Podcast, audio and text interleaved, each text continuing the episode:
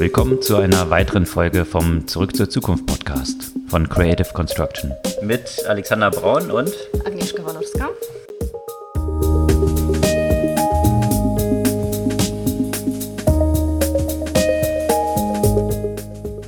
Was gab's Neues letzte Woche? Mir ist aufgefallen, dass wir schon lange nicht über Facebook gesprochen haben. Ich hm. glaube, WeWork hat den in der letzten Zeit vertrieben. Als, als Dauernachricht, als Dauernachricht. die äh, jedes Mal wieder äh, nochmal getoppt wurde. Jetzt gibt es nicht nur von Facebook, sondern auch, gerade auch noch von Google, so eine richtige Privacy-Offensive, die ja schon länger angekündigt wurde. Really? Ja, äh, ja, das ist natürlich auch alles mit Vorsicht zu genießen, das mhm. ist klar. Aber es gibt ja jetzt sowohl bei Facebook als auch bei Google, da verändert sich was, was das Tracking von Nutzern angeht zu Werbezwecken. Also das browserbasierte Tracking irgendwie, genau. Fingerprinting, Cookies genau, und solche genau, Sachen. Genau. Mhm. Und, und vor allem geht es ja bei Facebook ja darum, es wurde ja auch ähm, natürlich immer wieder diskutiert, dass, äh, das Thema, dass äh, der Facebook Pixel in allen möglichen Seiten ja integriert ist. Vielleicht kurz zum Hintergrund. Facebook oder grundsätzlich Pixel ist eine kleine Grafikdatei, die in eine Webseite integriert wird und die liegt dann auf dem Server von mhm. dem Anbieter, also zum Beispiel Facebook. Und wenn jemand dann die Website aufruft, auch wenn es nicht bei Facebook die Website selber ist, wird halt dieses Pixel abgerufen vom Server genau. von Facebook und damit kann Facebook dann messen, wer auf welcher Seite unterwegs ist. Und Exakt. das ist das Tracking Pixel ganz kurz erklärt. Also das heißt, ich werde von Facebook getrackt, auch wenn ich gar nicht auf Facebook bin. Genau, überall im Web, wo ich überall unterwegs bin. Überall im Web, wo ich unterwegs bin. Und das wurde natürlich auch immer wieder entsprechend diskutiert. Jetzt wurde äh, am Montag das Feature of Facebook Activity angekündigt und wird äh, in einigen Ländern jetzt sofort eingeführt. Was diese Funktionalität macht, ist eine Zusammenfassung dem Nutzer darzustellen von eben Websites und Apps von Drittanbietern, äh, die eben seine Daten getrackt haben und dem Nutzer die Möglichkeit geben, diese Historie zu löschen. Okay, das heißt, ich surfe so im Web rum und kann mir dann auf Facebook in meinem Account anzeigen lassen, genau. wo Facebook mich überall auf welchen Webseiten identifiziert hat. Genau, und dann kann ich das ausschalten. Also ausschalten erstmal im Einführungszeichen, weil das passiert A nicht sofort und B nicht ganz. Also wenn ich diese Funktion nutze, heißt es nur, dass ich nicht persönlich identifiziert werde. Die Daten werden trotzdem aggregiert weiterhin genutzt. Aha. Ja. Klingt sehr undurchsichtig. genau, genau. Wahrscheinlich nicht. Äh, nicht unbeabsichtigt, genau. Ähm, und ein Grund dafür, und das erscheint mir auch plausibel zu sein, also abgesehen davon, dass es natürlich rein geschäftlich nicht interessant für Facebook wäre, diese Daten tatsächlich zu löschen. Es ist aber auch technisch nicht ganz so einfach, einfach diese Datensätze äh, komplett auszutrennen aus den Algorithmen. Und das mhm. ist ja quasi das, was als erklärter Grund genannt wird.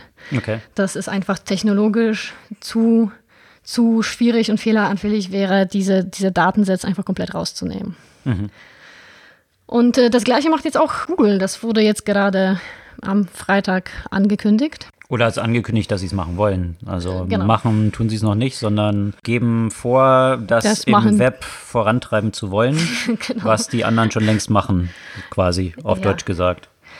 Genau. Also ja, äh, vielleicht kannst du ja oder ganz kurz sagen, was, was sie dort vorgeschlagen haben. Ähm, äh, genau, also das ist letztendlich auch so dieses Anti-Fingerprinting. Es soll den Online-Marketern ja auch eben äh, schwerer zu machen, den einzelnen Nutzer letztendlich über seine gesamte Online-Aktivität zu verfolgen. Hm. Äh, also eben mit so personalisiert, da geht es ja um diese personalisierte Werbung, die ja jeder wahrscheinlich schon mal gesehen hat. Was die vorschlagen, ist so eine Art Privacy Budget wie sie das genannt haben, also technisch. Das heißt, dass der Browser, also da geht es ja auch letztendlich auch um eine Veränderung in dem Chrome-Browser, dass, dass den Websites erlaubt wird, eine gewisse Anzahl von Informationen letztendlich zu sammeln. Über den Nutzer? Über den Nutzer. Und wenn dieses Budget erschöpft wird, dann wird einfach nichts mehr über den Nutzer gesammelt. Mhm. Vielleicht ganz kurz zu diesem Tracking. Also du hattest ja erwähnt, Fingerprinting. Was dort konkret passiert, also was die meisten noch so kennen, äh, sind ja Cookies. Ja? Also man, man geht auf eine Webseite, muss bestätigen, dass man irgendwelche Cookies annehmen will und da sind die meisten wahrscheinlich schon mal drüber gestolpert. Und äh, über diese Cookies werden bestimmte Informationen auf dem Computer des Nutzers hinterlegt und äh, können dann nachher abgefragt werden, mhm. sodass Nutzer identifiziert werden können. Äh, Cookies sind deswegen aus so Privacy-Gründen schon länger so ein bisschen in Kritik und äh, viele Browser oder kann man dort zumindest in vielen Browsern einstellen, dass Cookies äh, per sind. Default abgelehnt werden um Nutzer trotzdem noch zu identifizieren, hat man dann ganz interessante Sachen sich so ausgedacht, dass jeder Computer eigentlich identifiziert mhm. wird durch individuelle Einstellungen. Also das können Sachen sein, wie welche Fonttypen ich bei mir auf dem Rechner installiert habe. Also es gibt ganz, ganz viele Sachen, die wie ein Fingerabdruck äh, jeden Computer ohne dass jetzt ein Cookie dort gespeichert werden muss, eindeutig identifizierbar machen. Ohne dass es dem transparent ist für den Nutzer. Genau. Also von daher muss der Nutzer dort gar nichts annehmen, sondern all diese Informationen, die abgefragt werden, mhm. ermöglichen, den Nutzer zu identifizieren. Und das ist jetzt das, was Google dort eben bekannt gegeben hat. Ich musste ehrlich gesagt so ein bisschen schmunzeln bei dieser, ja, wie das halt immer so ist, ja, auch Facebook, als Mark Zuckerberg sich dann hinstellte und irgendwie groß erzählte, the future is private, wo viele schon lange für kämpfen und jetzt gibt Facebook zumindest vor, keine Ahnung, äh, ob sie es wirklich, kann man, kann man ein paar Fragezeichen hintersetzen, was dort so das Ziel ist, aber äh, zumindest, zumindest, haben sie gemerkt, sie so, dass, äh, dass da was mhm. verändert werden muss. Google hatte dann auch jetzt die große Überschrift dieser Bekanntgabe, Building a more private web, was dann einleitete mit Privacy is paramount to us in everything we do. Ja? Also ich finde solche Statements finde ich immer so ein bisschen lustig, ehrlich gesagt, ja, also als ob Google jetzt äh, der Vorreiter wäre, um Privacy äh, dort, dort im Internet und, und sie jetzt alle anderen auffordern, mhm. dass endlich sie auch äh, Privacy ernst nehmen. Der Hintergrund ist der, wenn man sich mal anschaut, wer ist denn noch so dort unterwegs und wer bietet noch alles Browser an? Da sind halt welche unterwegs wie Apple oder wie Firefox dann, Mozilla, die kein eigenes ähm, Advertising-Business haben. So. Und die Browser, bieten schon lange die Möglichkeiten an, dass jetzt irgendwie Fingerprinting nicht mehr möglich ist und so weiter. Das heißt, der Google-Browser, der da eigentlich so ein bisschen hinterherhinkt, hm. äh, hat jetzt, jetzt sieht Google, hm, der Druck vom Markt oder diesem Tech-Backlash, dass Leute jetzt Privacy wollen, ist anscheinend so groß geworden. Jetzt müssen wir mal ein bisschen was machen, was, die, was die, anderen schon längst machen. Ja. Und jetzt gibt man so vor, eigentlich der Vorreiter zu sein und die anderen davon überzeugen zu wollen, dass man das doch machen sollte. Mhm. Aber bloß nicht zu schnell, weil das ja dem eigenen Advertising-Business schaden könnte. Also deswegen finde ich es immer so ein bisschen, ja, so eine Augenwischerei. Natürlich hat mhm. Google da eine große Macht und dass sie jetzt auch so ein bisschen in diese Richtung einschwenken, finde ich super und kann sicherlich viel bewegen. Sich jetzt da aber so ein bisschen PR-technisch zum Vorreiter dieser ganzen Welle zu erklären, finde ich doch, gelinde gesagt, so ein bisschen lächerlich. Mhm.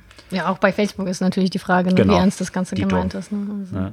Aber gut, äh, zumindest ist es irgendwie angekommen. Äh, und, und man diskutiert drüber und man Absolut. verschließt sich dem nicht. Also schauen wir mal, wo das hingeht. Also ich will das jetzt nicht auch pauschal, äh, pauschal jetzt äh, dem unterstellen, dass, äh, dass da nichts äh, ehrlich gemeint wird. Also äh, gerade Nein. auch bei dem Facebook, da gibt es ja schon große Diskussionen, ob das denn für das Geschäftsmodell sch schädlich ist. Hat hm. wohl ja auch dazu beigetragen, dass die Aktie nach unten gegangen ist, diese Ankündigung. Zumindest gut, die hm. Gründe dafür können ja unterschiedliche sein, aber gibt es ja auch schon eine Diskussion. Hm. Ist das im Sinne von Facebook-Geschäftsmodell? Halt, das ist auch gar nicht, was ich denen vorhalte. Also, dass, dass sie ein, ein Business sind, also, ähm, aber das ist genau der Punkt, den du hm. halt erwähnt hast, ja, dass sie festgestellt haben, dass es dem Geschäftsmodell schädlich sein könnte. Hm. Ist ja vollkommen legitim. Ich bin an Kapitalmärkten gelistetes Unternehmen. Ich muss Gewinne erzielen. Dass die Gewinne machen wollen, ist ja ist vollkommen klar. klar. Ja. Aber was, womit ich so ein bisschen äh, so meine Probleme habe, sich dann plötzlich zu diesem Privacy-Vorreiter irgendwie aufzuschwingen mhm. und, und das eigentlich als so eine persönliche Überzeugung zu verkaufen und sagen, man, man ist dort eigentlich der Vorreiter, aber eigentlich rennt man jetzt den anderen hinterher, die das halt schon längst machen, die halt nicht mhm. diesen Konflikt haben mit ihrem Geschäftsmodell. Also, naja, okay.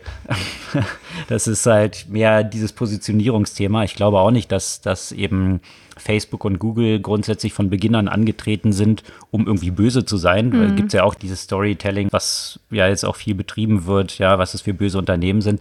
Ich glaube nicht, dass es wirklich das Ziel von, von denen ist. Da hätten sie auch ganz anders rangehen können. Bloß ab einer bestimmten Größe eines Unternehmens es stellt sich dann einfach die Frage, in welche Bereiche kann ich noch wachsen? Mhm. Und das ist ja der Automatismus. Ich, ich muss mhm. ja irgendwie wachsen, um, um, um an Kapitalmärkten weiter die Bewertung zu haben. Und deswegen hatte sich ja Google dann auch jetzt von diesem berühmten äh, Don't be evil äh, Thema ja dann auch, was so der Wahlspruch von Beginn an gewesen ist, jetzt ja losgesagt, ist ja jetzt nicht mehr bei Google offiziell, weil, äh, naja, das halt schon ein bisschen einschränkt, was sie alles machen können. Also Stichwort irgendwie mit dem Militär zusammenarbeiten, in China unterwegs sein, mhm. all diese Themen. Das fand ich aber auch ganz interessant. Eben zu China gab es ja auch genau für, für diese Companies, also vor allem jetzt im ersten Schritt Twitter und Facebook, äh, ganz interessante News, dass die beiden Unternehmen identifiziert haben und das haben sie dann auch bekannt gegeben, dass die chinesische Regierung oder zumindest irgendwelche Player aus China, kann man sich äh, an, an, zwei. Fingern abzählen, welche das sind, dort eine ganze Menge Anzeigen geschaltet haben gegen diese Protestbewegung in Hongkong und die eigentlich so darstellen, als ob das, also sie werden wirklich in diesen Anzeigen mit dem IS verglichen und äh, dass sie wirklich hier gewalttätig vorgehen und dass sie eine große Gefahr darstellen. Also dort ein bestimmtes Narrativ aufzubauen. Da haben Facebook und Twitter jetzt eine ganze Anzahl von, von solchen Pages und Accounts gelöscht, die äh, diese Anzeigen auch geschaltet haben. Und äh, das fand ich im Zuge dessen sowieso ganz interessant, weil ja Facebook und Twitter in China Blockiert ja verboten sind. sind aber ja. nicht in Hongkong, nehme ich an. In ne? Hongkong nicht. Deswegen äh, adressiert man die Leute aber auch, man sieht eben so ein bisschen, was ich dann eben auch äh, interessant fand, so eine Betrachtung, dass der zweitwichtigste Markt für Facebook, was Werbeeinnahmen angeht, ist interessanterweise nach den USA China. Hm. Ja, also 5 Milliarden der Werbeeinnahmen von äh, Facebook kommen aus China. Und das vor dem Hintergrund, dass es Facebook in China eigentlich gar nicht geben dürfte. Also äh, das heißt, es zeigt auch so ein bisschen auf, wie stark die Nutzer tatsächlich auch kontrollierbar sind. Ob das irgendwie VPNs sind oder wie auch immer ich dann doch auf Facebook komme. Und zwar anscheinend in solchen Mengen, natürlich, wenn du so einen riesen Markt hast wie China, äh, dass es, obwohl sie in dem Markt verboten sind, der zweitwichtigste Werbemarkt ist für Facebook. Und apropos nochmal äh, eben diese Missinformationen oder die, die Manipulationskampagnen da ja auch in Hongkong. Google ist dann ja im Gegensatz zu Facebook und Twitter ja in China ja auch zum Teil aktiv, ne? Naja, Oder nicht, nicht so ganz so, ne? Also die waren in China aktiv, hatten, waren dort auch mit der Suchmaschine und, und Gmail. Und wie ist es Und dann gab es vor ein paar Jahren, gab es ja, nee, ich glaube auch nicht. Okay. Da gab es ja. vor ein paar Jahren ja dann die Geschichte, dass äh, es aus China konzertierte Aktionen gab, dass lauter Gmail-Konten von Dissidenten in China geknackt wurden. Mhm. Und dann hat China wirklich, äh, oder dann hat Google von heute auf morgen gesagt, so, ähm, mhm. so weit äh, und nicht weiter und äh, wir ziehen uns vom chinesischen Markt zurück, mhm. was äh, ja eine ziemlich couragierte Entscheidung war und gerade ziemlich gut in dieses Narrativ von Don't Be Evil reinpasste. Mhm. Das jetzt versuchen sie aber wieder in China Fuß zu fassen. Und, und ja, deswegen habe ich mich gefragt, weil diese, diese Kampagnen, von denen du jetzt gerade erzählt hast, äh, auf Facebook und Twitter, die fanden ja auch auf YouTube statt. Ne? Mhm. Und äh, YouTube hat einige Tage länger gebraucht, um Auch dagegen vorzugehen, mhm. genau, um die Maßnahmen zu ergreifen. Und da frage ich mich, liegt das ja auch daran, dass da irgendwie vielleicht stärkere wirtschaftliche Interessen halt in China sind von Google? Keine Ahnung, weiß ich nicht genau, aber ja, vielleicht. Mhm. Ja, also Vielleicht haben sie einen einfach einen anderen Mechanismus, wie sie halt Sachen überprüfen oder keine Ahnung, weiß. ja. Also Tage, aber das hatte jetzt Tage mehr gedauert, mhm. deswegen gut. Ähm, ich grundsätzlich interessant finde ich, wie diese Konflikt da ja auch entsprechend auf den Medien, also auf den sozialen Medien stattfindet. Nicht nur von der Seite von China, sondern natürlich auch von, auf der Seite der Protestierenden, mhm. die, sein, die ihrerseits natürlich ja auch die Medien entsprechend nutzen und ihre Seite der Absolut. Story darzustellen. Und ja, auch spannend, wie viel, wie viel halt eben nicht nur eben dort stattfindet, sondern was für eine Wirkung das hat ja quasi in der ganzen Welt, diese sich be bekämpfende Kampagnen, die eben auf sozialen Medien halt stattfinden. Ne? Mhm. Weil natürlich geht es ja auch äh, wahrscheinlich der chinesischen Regierung nicht nur darum, die äh, Protestierenden dort zu motivieren, sondern auch natürlich ein gewisses Image ja nach draußen zu transportieren. Absolut. Ich meine, das hat man ja, ist ja mit dem Vietnamkrieg, äh, mhm. wo, wo dieses Bild von, von Napalm, äh, verletzten genau. Kindern, die aus diesem Dorf da, brennenden Dorf rauslaufen, also dieses Bild ist ja um die Welt gegangen und hat maßgeblich dazu beigetragen, dass so eine Anti-Vietnam-Krieg-Kampagne aufgekommen mhm. ist. Und spätestens seit da haben natürlich die ganzen Regierungen identifiziert, dass dieses Bild irgendwie zu prägen mhm. ist, was, was nach draußen kommt. Und äh, mhm. da werden eigentlich die Kriege gewonnen, mhm. in, dem, in dem Bild und dem Narrativ, der nach draußen dringt. Ja.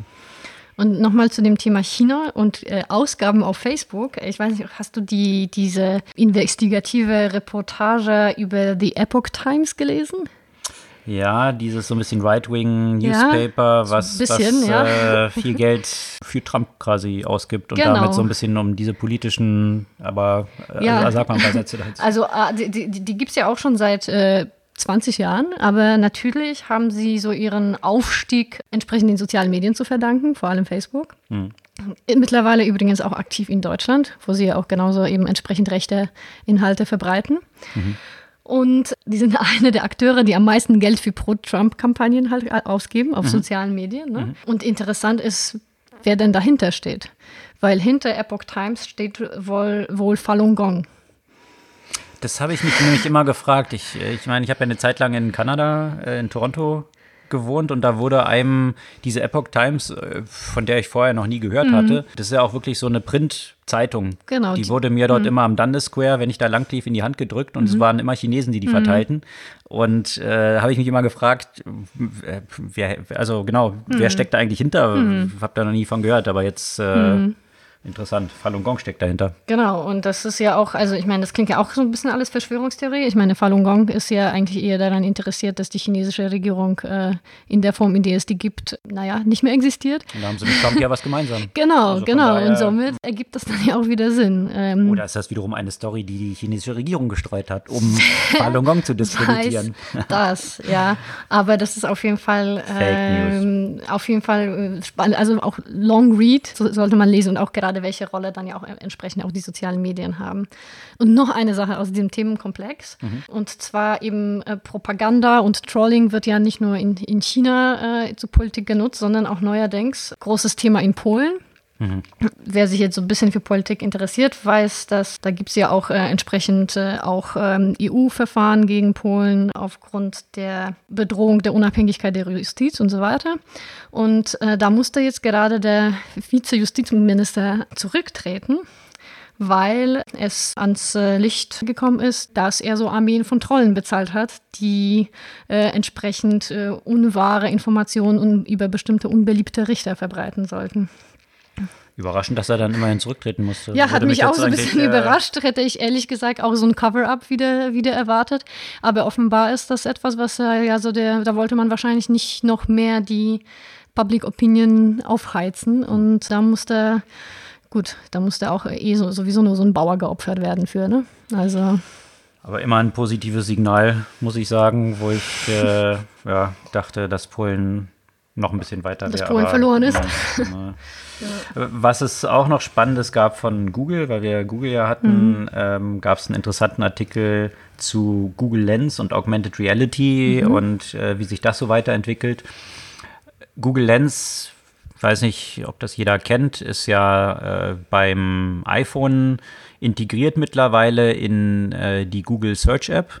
Das heißt, äh, ich weiß nicht, ob alle, die Auch iPhone? das schon mal ausprobiert haben. Wenn man in der Google Search App ein Suchfeld tippt, da sieht man jetzt äh, am rechten, auf der rechten Seite von dem Suchfeld so ein Icon. Und da kann man raufklicken und dann geht die Kamera an und man kann irgendwas fotografieren, eine Blume, ein Gemälde.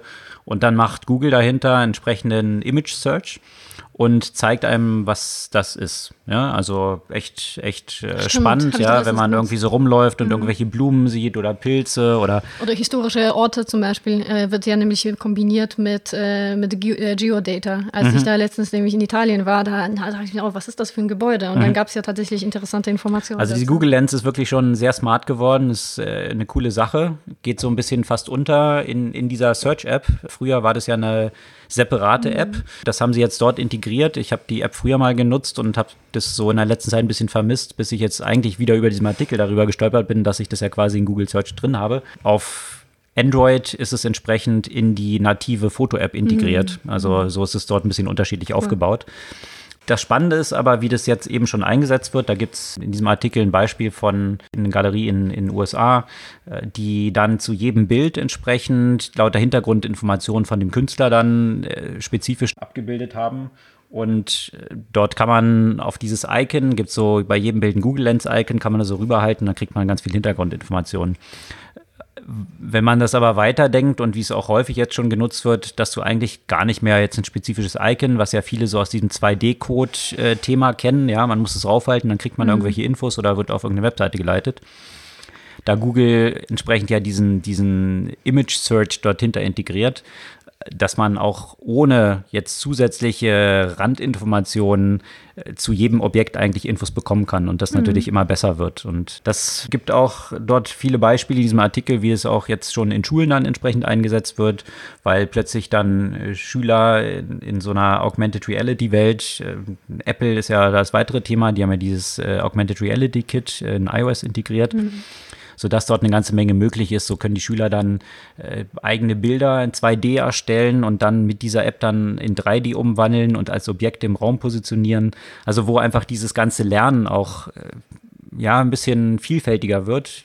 Gibt natürlich dann die Diskussion, äh, die dort auch so ein bisschen angeschnitten wird, inwieweit es jetzt wirklich dem Erinnern zuträglich ist, ja, ähm, ob Sachen so besser erinnert werden oder klassisch, wenn ich noch irgendwas aufschreibe. Da ist sich die Wissenschaft noch nicht so hundertprozentig einig. Zumindest wird, glaube ich, der Impact auf, auf ja, die, die Informationen, die sich so in der Welt befinden oder auch halt wie Lernen funktioniert und wie es auch ein bisschen belebter sein kann, wie, wie Museumsbesuche nicht mehr nur so flach erfolgen. Mhm. also gibt es ja wahrscheinlich dann auch die Kritik, ja, stehen alle jetzt auch noch im Museum mit dem Phone rum und knipsen irgendwelche Sachen. Findet eh schon statt, aber äh, dass dieses, dieses Verschwimmen von der digitalen Welt mit der realen Welt mhm. wird damit halt ziemlich stark vorangetrieben und ist, wie ich finde, eine sehr, sehr spannende Entwicklung, die meiner Überzeugung nach äh, noch ganz, ganz am Anfang steht mhm. und einen riesigen Impact haben wird, wie unsere Welt künftig funktionieren wird. Mhm. Einen riesigen Impact darauf haben wird, wie unsere Welt funktionieren wird, hat ein Thema, der jetzt nicht so klassisch aus der digitalen Technologie kommt, aber eher aus der Biologie. Ich finde es halt sehr spannend, weil das könnte wirklich grundsätzlich verändern, wer der Mensch ist und, äh, und was das bedeutet, überhaupt ein Mensch zu sein. Und es gab eben in den letzten zwei, drei Wochen sehr viele Artikel zum Thema Unsterblichkeit. Mhm. Also Unsterblichkeit, Einführungszeichen. Es geht grundsätzlich um das Thema Leben verlängern. Mhm. Bis hier war es ein Konsens und wurde einfach akzeptiert. Irgendwann mal ist man halt alt und dann stirbt man aus Altersgründen. Obwohl das natürlich in den letzten Jahren immer seltener ist. Tod aus Altersgründen gibt es eigentlich nie, weil man immer feststellen kann, was das für Krebs Herzproblem mhm. oder sonst noch was war. Weil man jetzt die Krankheiten kennt, die früher noch gar nicht erfunden waren, genau. sozusagen. Äh, und dann ist man am Alter gestorben, statt irgendwie eben an diesen Krankheiten. Aber trotzdem ist es äh, immer noch letztendlich akzeptiert. Die Tatsache, dass, dass man alt wird, wird nicht als mhm. Krankheit wahrgenommen, was auch wiederum dazu führt, dass es verhältnismäßig wenig Mitteln auch dazu gibt, die eingesetzt werden, um eben Alter zu handeln, weil das als ein normaler Prozess wahrgenommen wird. Deswegen also sind die Wissenschaftler eben der Meinung, dass der Prozess so langsam voranschreitet. Fand interessant, also der Prozess, wie man das wie man Altern, das Altern genau oder, oder der, reversibel machen kann, machen. eben, äh, weil da einfach nicht ausreichend Forschung reinsteckt. Dabei wird argumentiert, naja, das Sterben ist halt natürlich, alle lebende Sachen oder lebende Organismen sterben irgendwann mal. Mhm. Es gibt ein Gegenbeispiel dafür, so bestimmte Pinienarten aus Nordamerika, die eben nicht sterben. Mhm. Also die können ja trotzdem verbrennen oder sowas, ja, dann sterben sie, aber mhm. die sind in sich zum Beispiel unsterblich. Ne? Mhm. Die können nicht aus Altersgründen sterben. Das wird ja quasi so als Argument dafür genommen. Und es gibt ja einen spanischen Wissenschaftler, der letztens auch tatsächlich, das ist eine News von vorletzter Woche, nachgewiesen hat, dass man eben den Alterungsprozess der Zellen umkehren kann. Mhm. Der hat es auf Mäusen experimentiert. Der äh, hatte Mäuse, denen man die Progerie durch Genmutation eingepflanzt hat, also dieses verfrühte Alterungsprozess der mhm. Zellen. Durch eben Neuprogrammierung der Zellen hat es geschafft, dass alle ihre Organe quasi wieder neu waren wieder jung waren. Das ist schon eine ziemlich bahnbrechende Entdeckung, die diese Frage aufwirft, wie lange dauert das, bis das ja auch mit Menschen möglich ist. Mhm. Also natürlich waren die Mäuse ja auch nicht äh, frei von Problemen, aber schon die Tatsache, dass es möglich ist, die Zellen so umzuprogrammieren, dass sie wieder jung sind, äh, stellt natürlich eine Frage, was bedeutet das für die Zukunft von Menschen? Mhm.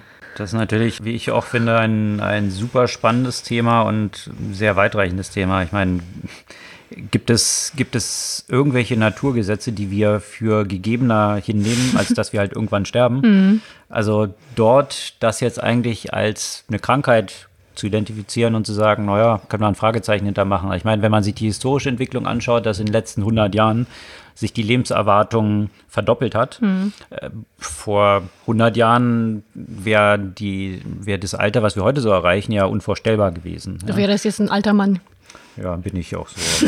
Aber, aber, die Entwicklung ist halt schon bahnbrechend gewesen und da gibt es natürlich einige, die dann davon ausgehen, wie Ray Kurzweil, äh, der davon ausgeht, dass innerhalb der nächsten 20 Jahre die Lebenserwartung pro Jahr um mehr als ein Jahr zunehmen wird. Das heißt ja, dass dann quasi der Tod optional wird, wenn mhm. jedes Jahr die Lebenserwartung mehr als ein Jahr steigt. Und da ist man natürlich gerade im Silicon Valley äh, da sind ja natürlich eine ganze Menge Leute. Gerade diese ganze, diese ganze Dunstkreis von der Singularity University, wo Ray Kurzweil ja auch so der Mitinitiator ist, da gibt es natürlich viele, die äh, genau diesem Mantra folgen und experimentieren und Peter Thiel, Peter Thiel natürlich, natürlich auch. auch. sehr viel Geld investiert, mhm. äh, an sich selbst rum experimentiert, weil die alle sich so unentbehrlich halten, dass sie eigentlich für immer leben wollen. Ähm, ja, wie auch immer. Also grund grundsätzlich. Blut äh, transfus äh, transferieren, transfusieren, Bluttransfusionen machen von jungen Männern zum Beispiel. Ja, ja das äh, wird auch in dieser Silicon Valley äh, Serie, die sehr empfehlenswert ist, äh, auch ganz lustig behandelt. Ja. Aber abgesehen davon ist es ja tatsächlich ein sehr ernstes Thema und, und äh, die, die Frage stellt sich immer, die ganze Entwicklung, auch das, was uns Menschen antreibt, hat ja schon auch mit der Endlichkeit unseres mhm. Lebens zu tun. Und wenn das jetzt alles wegfallen würde, welchen Impact es auf die Gesellschaft hätte, ja, wenn plötzlich der Tod optional wäre. Die Frage stellt sich dann auch irgendwie optional zu welchem Preis, also jetzt de facto Preis, wie viel würde es kosten, weil sicherlich wären ja nicht alle daran interessiert, dass alle für immer leben. Mhm. Von daher wären die Einstiegskosten wahrscheinlich erstmal ziemlich hoch, sodass sich das nur wenige Leute leisten können, was wahrscheinlich dieses Gefälle, was wir heute ohnehin schon haben, aufgrund dieser ungleichen Verteilung vom Vermögen, der gleichmachende Faktor war immer noch, dass man halt gesagt hat, naja, aber jeder stirbt halt irgendwann. Wenn das dann auch noch ausgeben wird, würde sicherlich den sozialen Unfrieden nicht unbedingt zuträglich sein. Aber spannende Entwicklungen, die dort, die dort stattfinden. Dazu mal kurz die Buchempfehlung von Cory Doctorow, Walk Away, behandelt die auch diese Thematik. ziemlich äh, auf eine ziemlich interessante Weise diese Thematik. Ja, Cory Doctorow ist sowieso ähm, einer der smartesten Leute, wie ich finde, die sich, die sich mit diesen ganzen Technologiethemen befassen. Was ich auch noch spannend finde, auch eine Entwicklung, die von vielen noch so ein bisschen ja, wie ich glaube, gerade Brancheninsidern falsch eingeschätzt wird, rund um dieses Thema Logistik. Und äh, da gab es interessanterweise, das hatte Exciting Commerce, der Jochen Krisch, mal eine Zusammenstellung gemacht, unter anderem von einem Video von dem äh, FedEx CEO von 2017. Und das das ist wirklich, wir verlinken das hier auch gerne in, in den ganzen Links äh, auf unserer Podcast-Blog-Seite, weil das muss man sich einfach anschauen. Das ist so ähnlich wie, die meisten kennen wahrscheinlich das, das Video von Steve Ballmer, als das iPhone rauskam, der sich so darüber kaputt gelacht hat und gesagt hat, irgendwie ein Telefon für 800 Dollar ohne Tastatur, das wird niemand jemals nutzen. Und naja, ein paar Jahre später sah es ein bisschen anders aus. Hashtag famous last words. Genau. Und äh, so ähnlich ist auch dieses Video von diesem äh, FedEx-CEO, der ja ziemlich herablassend eigentlich auf diese Fragen von der äh, Reporterin dort antwortet, die so fragt, was ist denn eigentlich so die Rolle von Amazon?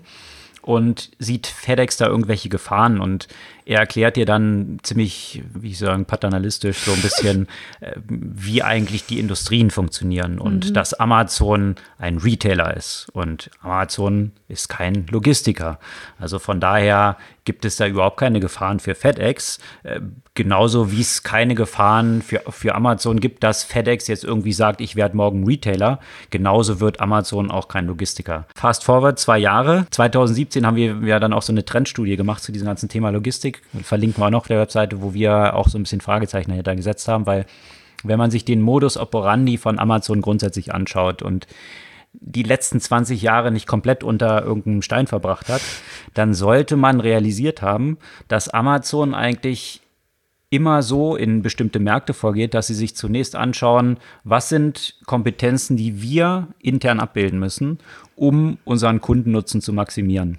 Und das war halt im ersten Schritt AWS, ja, Cloud, Cloud, also die Erreichbarkeit von, von Servern, Zuverlässigkeit, das haben sie halt abgebildet intern und haben dann irgendwann gesagt, okay, und jetzt haben wir das irgendwie für uns perfekt gemacht, jetzt bieten wir als, als Service für Dritte an. Und so gehen sie, geht Amazon immer neue Märkte vor, dass sie zunächst für sich eigentlich ein, eine Differenzierung schaffen, indem sie besser werden wollen als das, was alle Player am Markt dort in diesem mhm. Bereich anbieten. Und das dann im nächsten Schritt auch, auch ihren Wettbewerbern anbieten, auch anderen E-Commerce-Playern, die können ja bei Amazon ihre Sachen hosten. Netflix hostet bei Amazon auch seine Videos sozusagen, genauso wie Amazon selbst einen eigenen Videoservice hat, ja. Also da ist Amazon, hat auch ziemlich wenig Berührungsängste. Und nicht nur Amazon, ich meine, das, was diese typischen alt äh, äh, CEOs irgendwie, egal wo, nicht verstehen wollen, ja. Die Unternehmen wie Amazon, aber auch wie Google, wie Facebook, wie Apple und Microsoft sogar, die gehen nicht nach dem Prinzip vor, wir sind Logistiker wir sind Retailer, mhm. wir sind das, wir sind das. Und das, das kommt bei denen einfach irgendwie immer noch nicht an, dass, dass für, für die diese klassischen Branchenaufteilungen einfach nicht existieren und dass es egal ist, ob Amazon eben kein Logistiker ist. Und das hängt damit zusammen, äh, in dem, was Mark Andreessen von Andreessen Horwitz mal so schön zusammengefasst hat unter der Headline äh, Why Software is Eating the World, weil letztendlich alle Unternehmen Softwareunternehmen werden. Also der Kern kann man durch sämtliche Branchen durchgehen. Manche halt früher, manche ein bisschen später, werden digitalisiert. Und sobald ein Unternehmen digitalisiert ist, ist der Kern von dem Unternehmen Daten. Natürlich gibt es jetzt hier äh, auch noch ähm, Schnittstellen in die reale Welt, weil ich irgendwie Lastwagen, Flugzeuge und so weiter dort irgendwie unterwegs haben muss, wenn, wenn ich mir jetzt das äh, Logistikgeschäftsmodell an, anschaue. Aber ich kann auf der Basis von Daten kann ich meine Prozesse ganz anders managen. Und wenn mhm. das meine Kernkompetenz ist und ich jetzt überlege, in welchen Branchen kann ich die noch einsetzen und die Größe, die ein Google, ein Facebook und ein Amazon erreicht haben, wenn die weiter wachsen wollen, dann müssen sie natürlich in neue Industrien reingehen, sonst können sie ja nicht weiter wachsen. Mhm. Also äh, werden sie sich natürlich anschauen, welche Industrien sind im ersten Schritt erforderlich oder welche Kompetenzen sollten wir intern abbilden, um das existierende Business, was wir haben, wirklich so zu differenzieren, dass wir besser sind als die Wettbewerber in unserer Branche? Und wie können wir im nächsten Schritt eigentlich uns äh, die Branchen identifizieren, wo richtig viel zu holen ist, die richtig groß sind und diese Kompetenzen in diese Branchen ausrollen? Und das eben, jetzt sind wir 2019, zwei Jahre nach diesem Interview, hat FedEx interessanterweise dann bekannt gegeben, dass sie jetzt nicht mehr für Amazon liefern werden. Äh, Amazon hat ja auch eigene Flugzeugflotte jetzt aufgebaut, äh, eigene Trucks haben die unterwegs. Äh, und äh, ja, natürlich waren sie bisher auch noch Kunde von FedEx. Das hat FedEx jetzt beendet. Das Interview würde ich jetzt gerne nochmal mit dem äh, CEO führen, ob er das immer noch so sieht. Und da gibt es jetzt nämlich auch ganz interessante äh, Nachrichten von USPS, also äh, US Postal Services die sind eigentlich ja so der größte ähm, Logistiker für Amazon in den USA, für die ganzen Lieferungen. Die haben jetzt interessanterweise im letzten Jahr auch einen Rückgang der Paketmengen mhm. verzeichnet um drei Prozent, was schon interessant ist in einer Industrie, halt durch E-Commerce, wo diese Mengen von Paketen exponentiell steigen. Mhm. Also, und das stand dann so ein bisschen in dem Bericht von, von USPS drin, dass einzelne Kunden stärker selber die letzte, letzte Meile, die Auslieferung dort übernommen haben und dort stärker reingehen. Und das wird immer stärker der Fall sein. Und dazu passen auch so ein paar interessante Meldungen eben, die jetzt gestern auch aus Deutschland und aus Frankreich kamen. Und zwar äh, aus Deutschland, da hat DHL jetzt bekannt gegeben, dass sie nicht mehr für Amazon Fresh da hatten die ja so eine Partnerschaft, äh, was die Auslieferung von Amazon Fresh angeht. Das werden sie jetzt nicht mehr machen, offiziell aus dem Grund, weil Amazon Fresh jetzt nicht diese Umsatzerwartungen gezeigt hat, die sie erwartet haben. Ich finde das sehr bezeichnend. Also ich glaube denen. Also die, äh, der Amazon Fresh, es ist halt sehr schwierig, diesen ganzen, da beißen sich schon viele lange die Zähne dran aus. Äh, dieses Grocery Shopping, also Supermarkt, Lebensmittel, hier diese Lieferung nach Hause zu ermöglichen, ja, dass das wirklich so ein Massenmarkt wird, mhm. ist extrem schwieriges Geschäft, weil so Verfallszeiten und all, all diese Themen, die damit dranhängen. Aber wenn ich von einem überzeugt bin, ist, dass Amazon halt nicht morgen sagen wird, ach so, nee, hat nicht geklappt, machen wir jetzt nicht mehr, sondern Amazon nicht? kann solche Geschäfte quersubventionieren hm. und das halt so lange betreiben, bis der Markt dann halt irgendwann da ist und so lange iterieren und unterschiedliche Sachen ausprobieren, bis es irgendwann fucking funktioniert. Und das ist genau die Schwierigkeit, in der diese traditionellen Player gefangen sind, hm. weil denen billigt man nicht die Kompetenz zu und sieht man an den Börsenbewertungen von den Unternehmen. Die Investoren Banken genauso, ja, wenn man sich hier den Börsenwert anschaut versus irgendwie neuen Playern, dem wird halt nicht die Kompetenz zugebilligt, dass sie das stemmen können und deswegen sind sie so ein bisschen in ihrem eigenen Geschäftsmodell auch gefangen. Das möchte ich DHL oder der Post jetzt gar nicht negativ vorhalten, dass sie jetzt sagen, nee, das können wir nicht weiter betreiben. Es zeigt aber auch so ein bisschen auf, dass sie dann, wenn es dann irgendwann funktioniert mit Amazon Fresh, dass sie da nicht mehr dabei sind. Ja. Aber sie haben halt nicht den Atem, der lang genug ist, um so ein Tal, in dem sie sich mhm. jetzt befinden, wo man am Anfang investieren muss, um das durchzuhalten. Und ja, die sind nicht nach Fantasie bewertet, sondern äh, eben nach Umsetzen. Und das ist halt das Problem häufig. Ne? Deswegen sind sie wirklich da in diesem eigenen Modell gefangen. Ja. Die andere spannende Nachricht, die kam aus Frankreich, wo auch im Logistikkontext äh, Zalando jetzt bekannt gegeben hat, dass sie für die Adidas-Website in Frankreich die Auslieferungen übernehmen. Mhm. Also das ganze Fulfillment, äh, Lagerung und bis zum Kunden. Also das sieht man, sieht man, dass, dass eben nicht nur Amazon äh, das erkannt hat, dass die Differenzierung darüber erfolgt, wie schnell die Produkte beim Kunden landen, um wirklich, ja, wenn ich jetzt vergleiche E-Commerce, ich muss warten, versus ich bin im Laden, hab sofort, wenn ich das noch überbrücken kann, hm. dann ist natürlich dieser marginale Bestandteil vom Gesamtmarkt, den jetzt E-Commerce hat, ja, man denkt, E-Commerce ist schon riesig groß. Wenn man sich mal den Gesamtmarkt im Retail-Bereich anschaut, dann ist es immer noch verschwindend gering. Mhm. Wenn diese Hürden auch noch genommen werden, dann gibt es kaum noch Grenze nach oben, diesen, diesen Markt zu erobern. Und deswegen investieren diese naja, Unternehmen so massiv mhm. in, äh, in diesen Aufbau, dieses Logistik und Same-Day-Delivery und lauter solchen Themen. Also ich und glaube, eine Grenze gibt es und das ist ja auch so die das Thema Umweltverträglichkeit. Und ich glaube, dass das werden sie dann ja auch mit dem Zunehmen äh, auch Wahrnehmung äh, von, von so, sowas beim, beim Kunden, dass sie auch äh, dieses Thema logistisch irgendwie lösen müssen. Gut, aber da gibt es auch wiederum eine ganze Menge Studien zu, wo man sich angeschaut hat, was bedeutet das jetzt fürs Klima, was mhm. der CO2-Ausstoß, wenn ich Individualverkehr durch die Stadt fahre, um irgend, zu irgendeinem Laden fahre, äh, um die Sachen dort zu kaufen, versus ich habe einen Lieferwagen, der halt, wenn ich jetzt die richtige kritische Masse habe, der die ganzen Straßen abfährt und die Sachen beliefert, dann ist es von der Ökobilanz unterm Strich nicht schlechter, als wenn ich alleine jetzt dort rumkurve. Also es ist halt wiederum auch eine Frage mhm. von, und, und man macht dort ja auch zu Drohnen gab es auch ganz interessante News wiederum, äh, aber es führt jetzt zu weit. aber das, das Spannende finde ich halt auch, dass eben jetzt auch andere Player wie ein Zalando sich halt sagen, okay, wir verbessern damit, also A, wir bieten diese Logistikleistung jetzt Adidas an, also externen Playern, die damit das Kunden-Experience von ihrer Website steigern können, von ihren E-Commerce, was ja eigentlich, wenn man jetzt aus der klassischen Wettbewerbsperspektive denken würde, nicht unbedingt im Interesse von Zalando ist, weil die wollen ja, dass die Leute die Adidas-Schuhe bei ihnen kaufen. Aber da hat Zalando jetzt gar nicht so große Berührungsängste. Die haben halt gesagt, sie sind davon überzeugt, dass die Konsumenten immer noch ein Multi-Brand-Experience haben wollen und dort alle Produkte an einem Ort, dann kann ich ja auch mal Nikes oder was auch immer noch zig, zig Sachen dort kaufen, versus ich will jetzt nur bei, Ama äh, bei Adidas einkaufen. Mhm. Deswegen machen die sich da gar nicht so große Sorgen und unterstützen und verdienen lieber da zusätzlich noch was und lasten, lasten ihre Lieferkapazitäten damit aus. So kann es wirklich ein Win-Win sein. Und so sieht man das bei all den Playern, Wayfair und so weiter. Also da stehen gewaltige Umwälzungen für diesen ganzen Logistikmarkt bevor. Und ich weiß nicht, ob sich die existierenden Player dieser Konsequenzen, zumindest was sie nach außen kommunizieren, tatsächlich so bewusst sind. Hm. Ja. ja. ich habe ich hab diesmal, ich weiß nicht, du hast noch Buchtipps, ich habe diesmal auch mm, noch ein paar ähm, Podcast-Tipps. Sehr gut. Ja. Und äh, gleich daran anzuknüpfen, diese Übertragbarkeit eben von, von Industrien.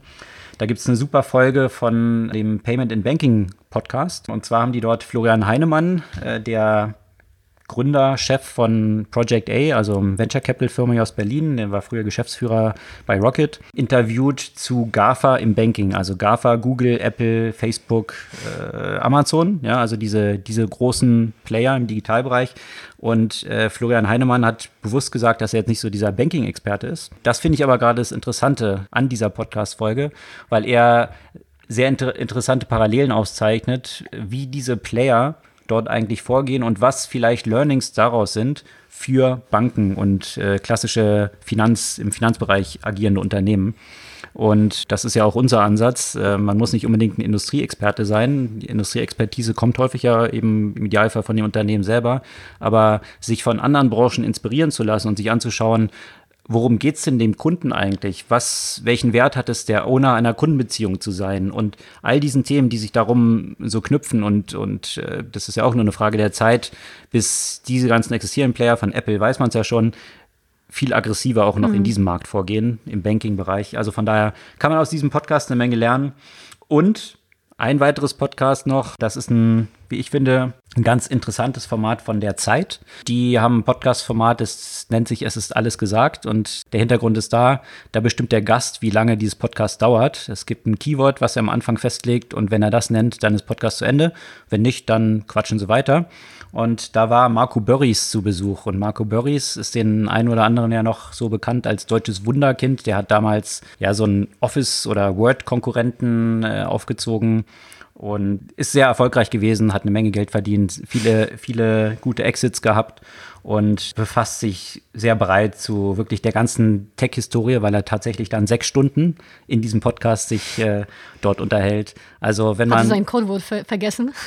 nee, nee, ich glaube, es hat den Spaß gemacht. Ja. Es war auch wirklich sehr unterhaltsam zu hören, wenn man, äh, der ist ja viel im Selling Valley dann auch gewesen, mit, mit seiner Firma, die er dort aufgebaut hat, involviert waren mit dem Launch vom, vom iPhone. Also die wussten und er wusste und hat es halt vor dem Launch dann eigentlich ja schon gesehen, weil Steve Jobs dann vorbeikam und mit Google dort, äh, mit, mit Yahoo da zusammenarbeiten wollte, um die Software dort dafür zu bauen und auch hat. Also wirklich, wirklich spannend, aber es ist jetzt nicht nur Tech-Themen, sondern auch die ganze politische Entwicklung, die ja auch damit so korreliert mit der Verteilung von Reichtum, der Macht von großen Playern und seinem aktuellen Startup, was er baut, was eben auch kleinen Playern diese Macht in die Hand geben will, die Amazon eigentlich so hat, ja, von, von dieser Tech-Savviness, die ja aktuell eben bei denen nicht existiert, weswegen Amazon dort den immer 20 Prozent bei jedem Verkauf abnehmen kann. Dann mache ich die Buchempfehlung wieder nächste Woche. Das war schon genug Empfehlungen. Und so eine halbe gab es ja, die es schon zwei, einmal gab, aber Cory Doctor of Walk Away, wenn man sich so ein bisschen in das Thema Unsterblichkeit auch noch einlesen möchte. Super. Wie gehabt, die ganzen Links zu dieser Folge, also alle Themen, die wir hier behandelt haben, posten wir wie immer auf unserer Podcast-Blog-Seite. Die findet ihr bei Crave Construction und sonst sowieso auch in euren Playern, Podcast-Playern, überall, wo ihr die hört, sind die Links auch verfügbar. Wir freuen uns auf kommende Woche und auf eure Kommentare, eure Likes und auch gerne eure Follows. Bis zum nächsten Mal.